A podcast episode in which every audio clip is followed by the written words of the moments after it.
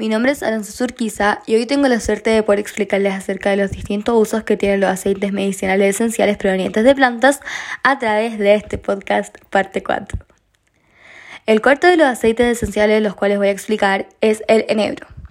Su aceite esencial es diurético y desintoxicante y también antirreumático. No se debe administrar durante el embarazo ni a pacientes con influencia renal. Eso puede aumentar el efecto en fármacos hipoglucémicos, diuréticos y puede disminuir el efecto anticoagulantes orales. Su forma de aplicación es a través de compresas de aceite esencial para aliviar la gota.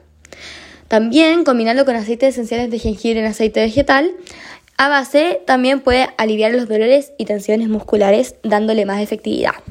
Ojalá les haya gustado.